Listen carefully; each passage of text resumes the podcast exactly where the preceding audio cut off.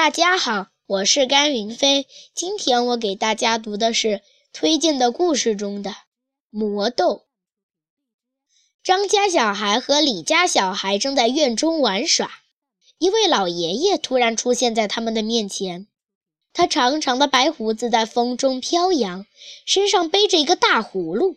他从葫芦里倒出两粒豆来，一粒给了张家小孩，一粒给了李家小孩，对他们说。如果你们能在明天天亮的时候吃掉这粒豆，你们将得到你们所有想要的任何东西。话一说完，白胡子爷爷便消失得无影无踪。张家小孩和李家小孩都捧着一粒豆，像捧着珍宝似的回了家。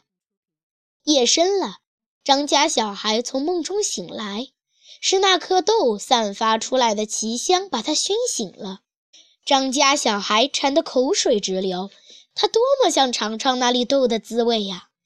可他想起白胡子爷爷说的话，他要的不是这粒豆，他还想要更多东西。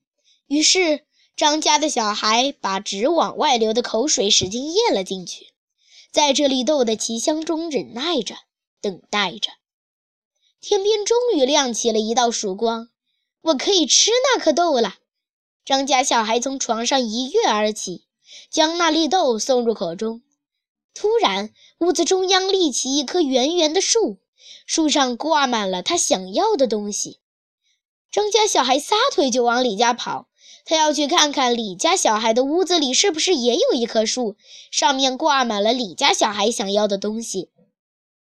推开门，李家小孩屋里却没有树，当然也没有他想要的东西。李家小孩说：“当那粒豆的香气把他熏醒的时候，他实在忍不住了，就把它吃了。”